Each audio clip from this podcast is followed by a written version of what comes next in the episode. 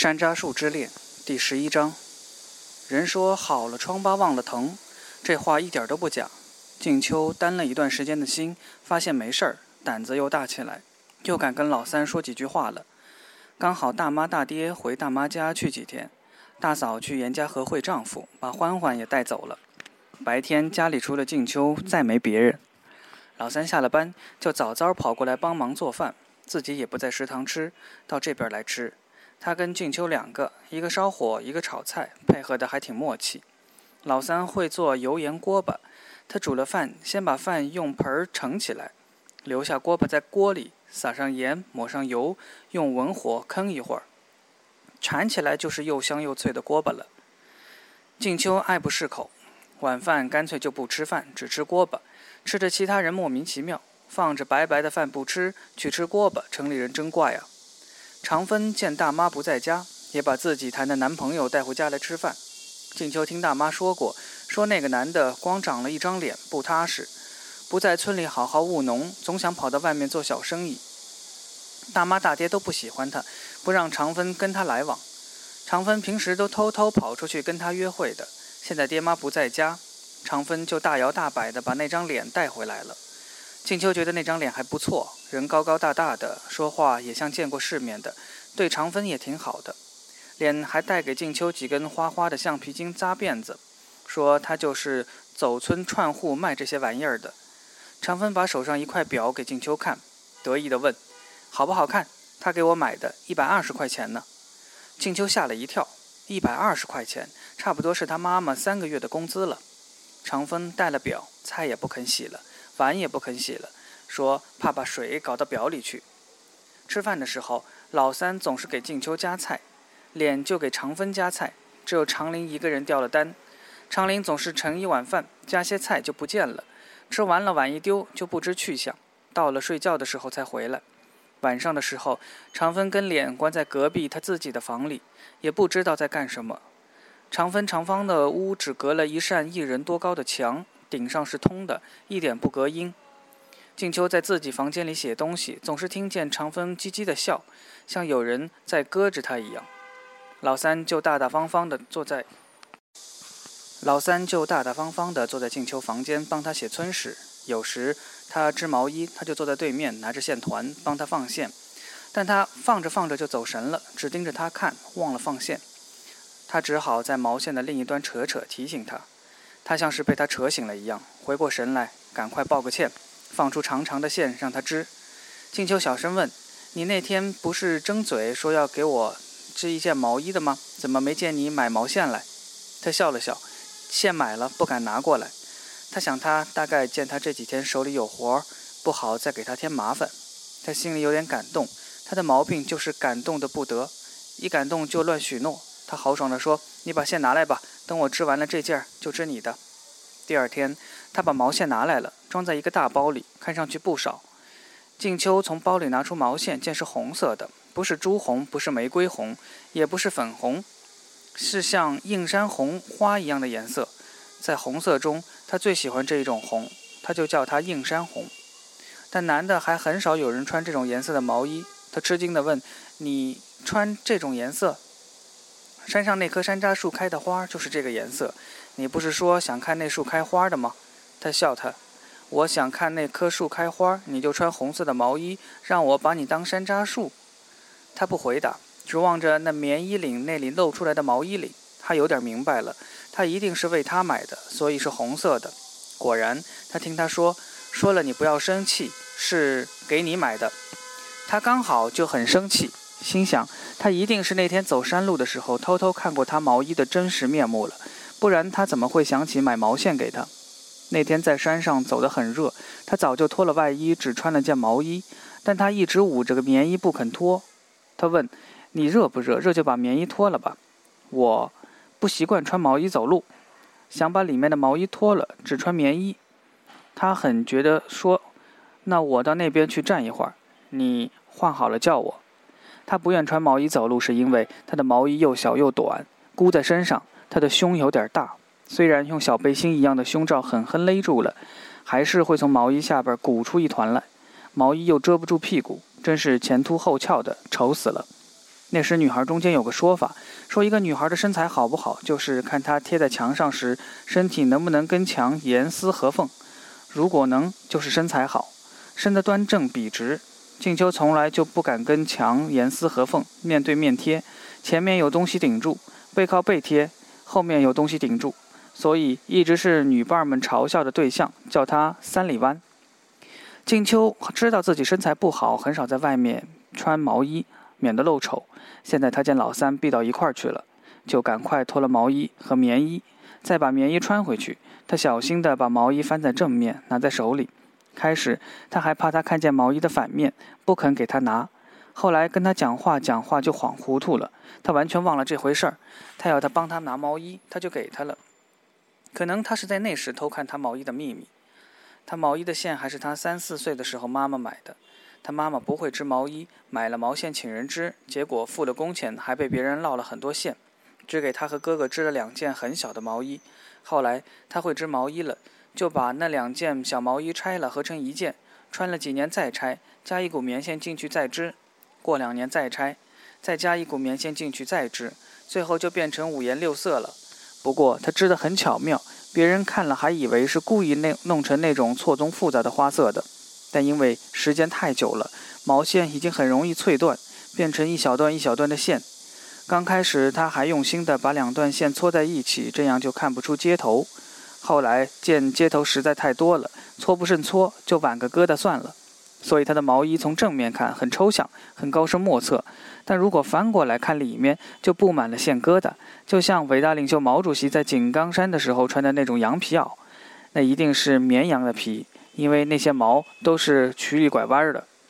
他想，他一定是看见毛衣的那些线疙瘩了，所以才同情他，买了山楂红的毛线，给他自己织一件毛衣。不知怎么的，他一下想到了鲁迅小说《肥皂》。那里面心地肮脏的男人看见一个贫穷而身体肮脏的女人，就在心里想买块肥皂给她咯吱咯吱的一洗。他恼羞成怒，责怪老三：“你这人怎么这样？你拿着毛线就拿着毛衣，你怎么看我毛衣反面干什么？”他诧异地问：“你毛衣反面？你毛衣反面怎么了？”他看他的表情很无辜，心想可能是冤枉他了，也许他没看见。他那一路上跟他在一起，他应该没机会去看毛衣的反面。可能他只是觉得那毛线颜色好，跟山楂花一个颜色，所以就买了。他连忙解释说：“没什么，跟你开个玩笑。”他如释重负：“哦，是开玩笑，我还以为你生气了呢。”他这样怕他生气，使他有一种自豪的感觉，好像他能够操纵他的情绪一样。他是干部子弟，又那么聪明能干，人也长得很小资产阶级。但他在他面前那么老老实实、胆小如鼠，唯恐他生气，让他有一种飘飘然的感觉，自觉不自觉的就有点想逗弄他一下，看他诚惶诚恐，好证实他对他的支配能力。他知道这不好，很虚荣，所以尽力避免这样做。他把毛线包织好，还给他。我不会要你的毛线的。如果让我妈妈看见，我怎么交代？说我偷来的吗？他又那样讪讪地站在他那里，手里抱着毛线包，小声说。我没想到你要过你妈妈那一关，你就说你自己买的不行吗？我一分钱都没有，怎么会一下买那么多毛线回来？他带点挑战性的把自家经济的窘境说了一下，那神情反复在说：“我家就是这么穷，怎么啦？你瞧不起？瞧不起？趁早拉倒。”他站在那里，脸上是一种痛苦的表情，喃喃地说：“我没想到，我没想到。”他觉得他在后悔上当一样，于是嘲弄地说：“没想到吧？”你想到的事情还多呢，只怪你眼光不敏锐。不过你放心，我说话算数的。冰糖钱、钢笔钱我都会还你的。我暑假出去做零工，如果一个月一天也不休息，每个月能挣三十六块钱，我一个月就能把钱还清了。他茫然地问：“做做什么零工？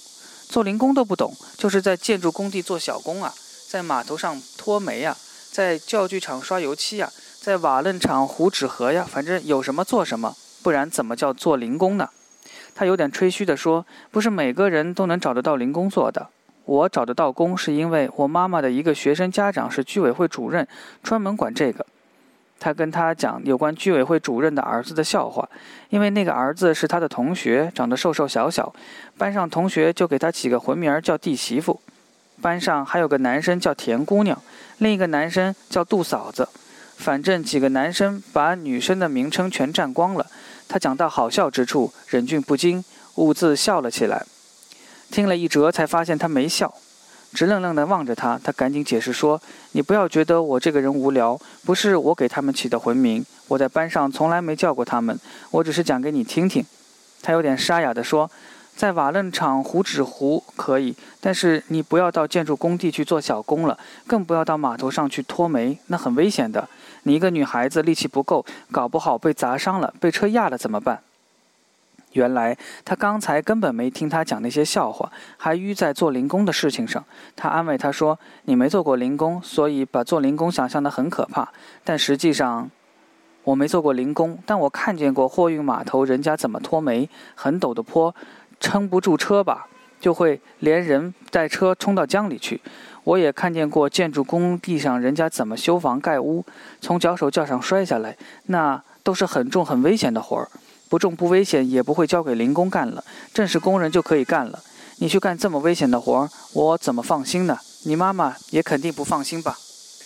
他妈妈的确不放心，总是担心他在外面做零工受伤，说做零工的受了伤，连劳保都没有。那你一生就完了，几个钱是小，一条命是大。但他知道几个钱是不小，你没那几个钱就买不回米来，你就饿肚子。再说他家也不仅仅是缺几个钱，是缺很多钱。他妈妈经常问别的老师借钱，常常是一发工资就全还账了，连发工资的第二天就要开始借钱。他家经常是把肉票、鸡蛋票给人家了，因为没钱买。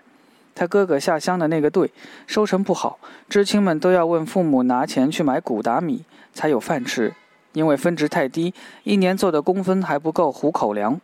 这些年多亏他每年夏天出去做零工，很能帮家里补贴一下。他总是安慰妈妈说：“我做了这么久的零工，不还是好好的吗？这么多做零工的，你看见几个伤残了？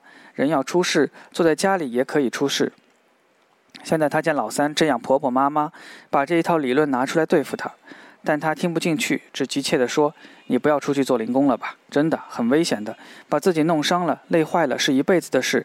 你需要钱，我这里有，我们搞野外的，工资比较高，还有野外津贴，我有存款，你先拿去还账，以后我每个月都可以给你三十到五十块钱，应该够了吧？”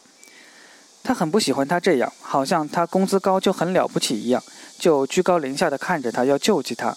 他高傲地说：“你工资高是你的事儿，你不会要你的钱的。你就算我借给你的，不行吗？以后你工作了再还。我以后哪里会有什么工作？”他讥讽地说：“我爸爸又不是高干，还能给我找个野外的工作不成？我下了农村就不准备招回来了。到时候不用我妈妈给我口粮钱就不错了，哪里还能有钱还给你？”没还的就不还，反正我也用不着这几个钱。你别固执了，你为了几个钱把自己弄伤了，一辈子躺在床上，不是更糟糕吗？他听他说为了几个钱，觉得他很瞧不起他，把他当成了爱钱如命的人。他没好气地说：“我就是为了几个钱，我就是庸俗的人，我宁可在外面做零工受伤累死，也不会要你的钱。”他好像被他一刀刺中了心脏，再说不出什么，只低声说：“你，我。”他你我了半天也没有说出什么来，只可怜巴巴地望着他，使他想起以前养过的一只小狗，被打狗队人抓起来，绑了嘴叫不出来，也是这样可怜巴巴地望着他，好像知道被抓走就是死路一条，在祈求他救命一样。过了两天，大嫂回来了，家里又安静了，长芬的脸也不来了，老三队上又要开会，没时间赶来。晚上，大嫂带了同事叶老师来请教静秋。问男人的毛裤怎么织，前面那个口怎么开？静秋知道那个口怎么织，但叶老师不仅问静秋怎么织出一个口，还问她那个口要织多高才方便她丈夫解手。静秋是从别人那里学来那个开口的，织的时候从来不去想那个开口是干什么的。现在叶老师一说解手，把她闹了个大红脸，慌忙说：“干脆我帮你把这件织了吧。”说完，她就快手快脚地帮忙织起来。叶老师一边等她织那个口子，一边跟大嫂聊天。于敏，秋丫头实在太能干了，又长得太漂亮，难怪你婆婆这么上心，要把她说给你们家老二。秋丫头就嫁给老二吧，你嫁这边来，我们织毛衣就方便了，随时可以来问你。大嫂说：“你别乱说了，人家秋丫头脸嫩。”大嫂试探说：“秋丫头是城里人，吃商品粮的，哪里瞧得起山沟沟里的人？像秋丫头这样的，肯定要嫁个城里人。你说是不是，秋丫头？”静秋红了脸，只说：“我还小，根本没想过这些事儿。”叶老师说：“要嫁城里人，那我有个主意，在勘探队里找一个，他们里面有城里人。到时候秋丫头嫁的是城里人，我们又有人帮忙织毛衣，岂不两全其美？”叶老师想了想，说：“我看那个小孙就不错，会拉手风琴，跟秋丫头蛮般配的。于敏，小孙老往你家跑，一定是在打秋丫头的主意。”大嫂呵呵笑：“你眼睛还蛮尖的。”以前因为我跟他提过长分的事，他就躲着不上我家来了。可现在跑得好勤，差不多天天来。静秋听大家气都不敢出一口，只希望他们是开玩笑。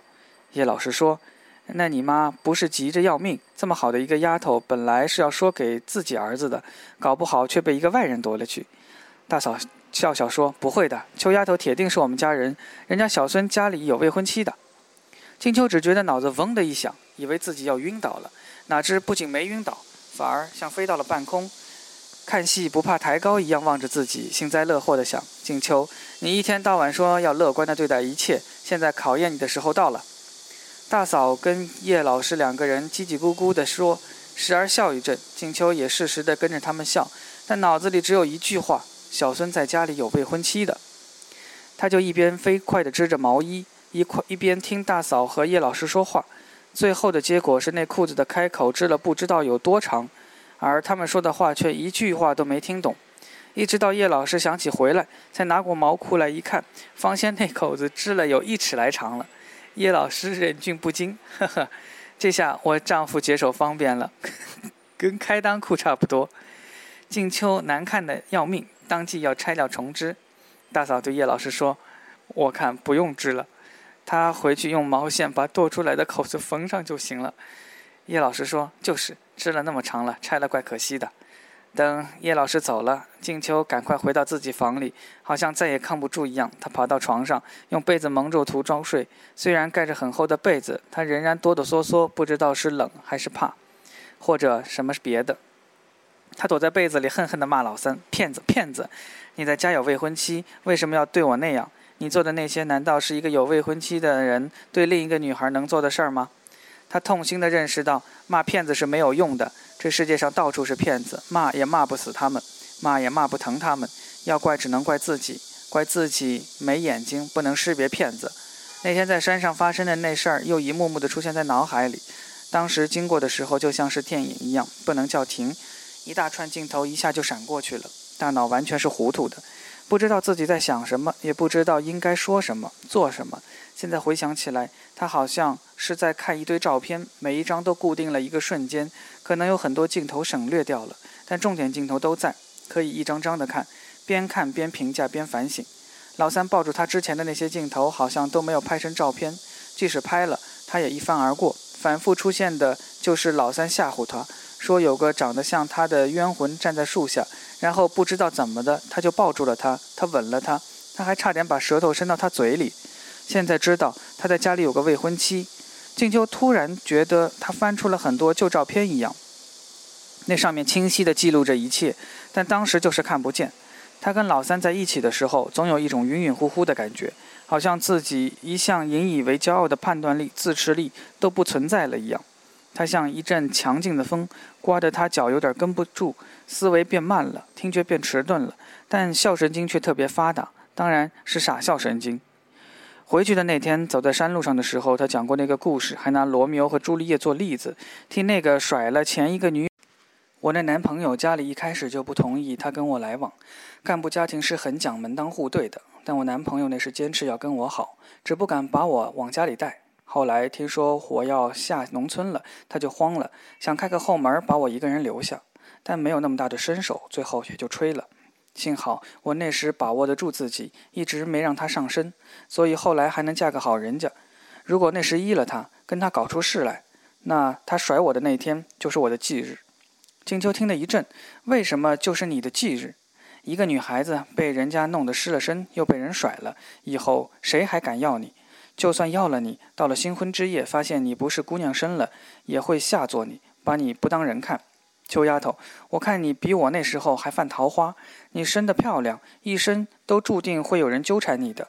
你不拿稳的话，就有你的罪受了。静秋听得心乱如麻。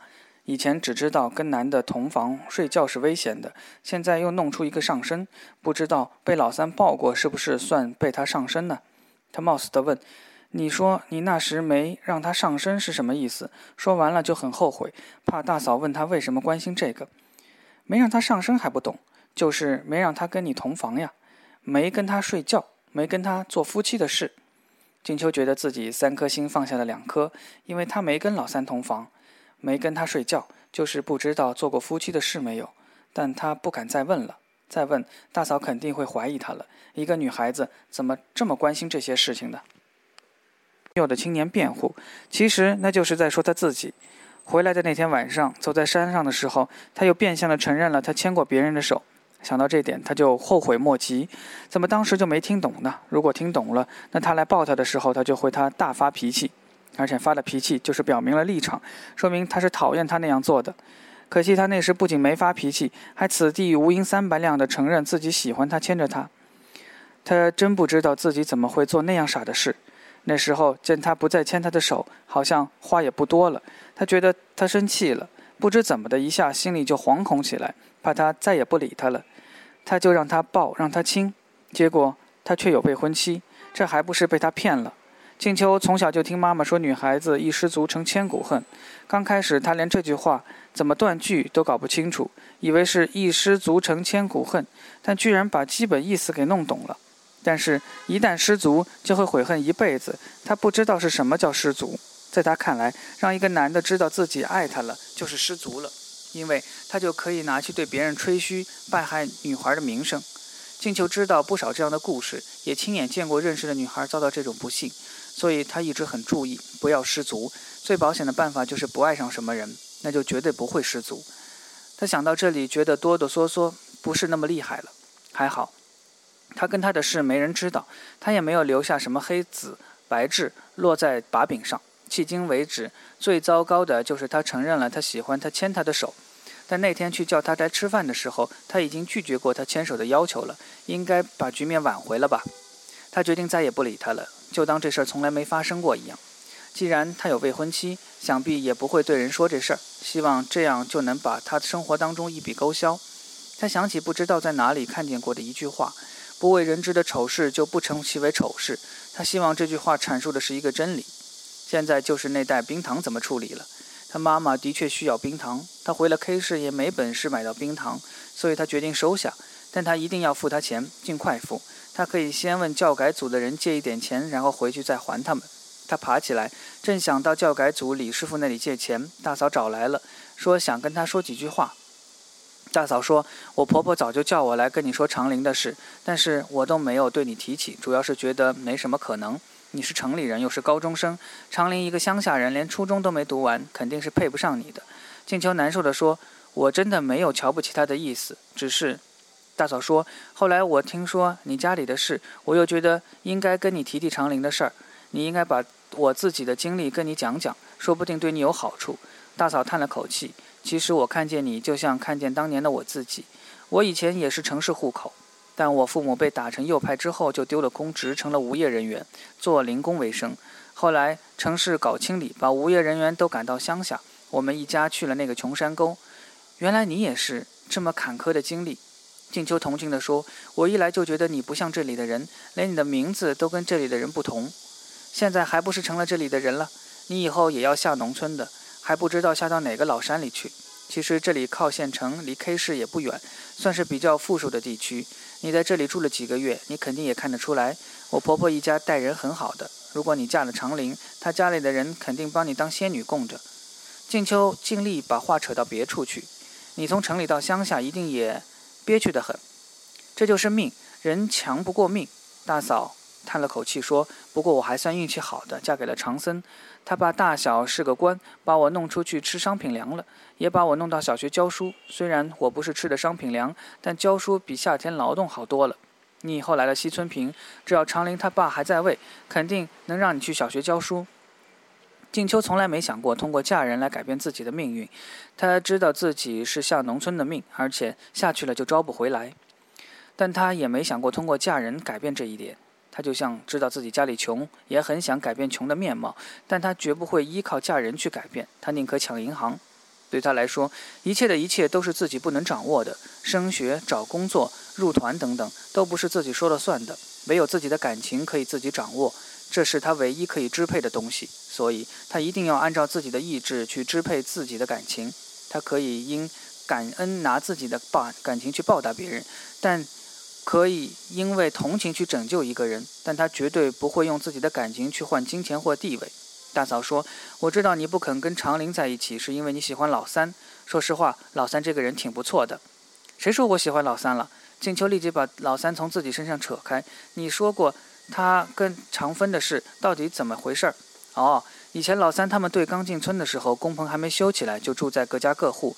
老三刚好在我们家。长风爱唱歌，老三会拉琴，长风总是让老三给他伴奏。一来二去的就喜欢上他了。但他自己又不好意思去说，一直等到老三搬到工棚那里去，才叫我去帮他过个话。我跟老三提了，但他说他在老家有未婚妻。那他是不是在找借口呢？不是，他还给我看了一眼他跟未婚妻的合影，人家那真长得漂亮，到底是干部子弟，两个人真般配。大嫂说着就走到桌子底下，那张照片就压在这玻璃板下，我来指给你看。大嫂找了一阵，诧异地说：“咦，找不到了，到哪里去了？莫非是长芬收起来了？还是长芬收起来了？”静秋马上想到是老三自己藏起来了，免得他看见。这越发说明他是个骗子，鬼鬼祟祟，偷偷摸摸，可耻。大嫂说，他打那以后就不怎么上我家来了。大妈还是对他很好的，事没成，人情在。有了什么好吃的，还是叫他过来吃。后来长芬自己对上相了，就没事儿了。你见过他未婚妻吗？没有，人家省城里的姑娘，爹又是高官，哪里会到山沟里来？静秋不好意思再问什么，也不知道该说些什么，只呆呆地坐在那里。大嫂说：“我劝你别打老三的主意了，趁早忘了他。你听听我的教训，就知道当官的人家不是我们这些人高攀得上的。我家被赶到农村之前，我有一个男朋友，爹也是当官的，不过没老三的爹官大。听说老三的爹是军区司令，我那男朋友的爹只是军分区的一个官，但是干部子弟都是一样的，他们见多识广，接触的人多，也不愁找不到对象。”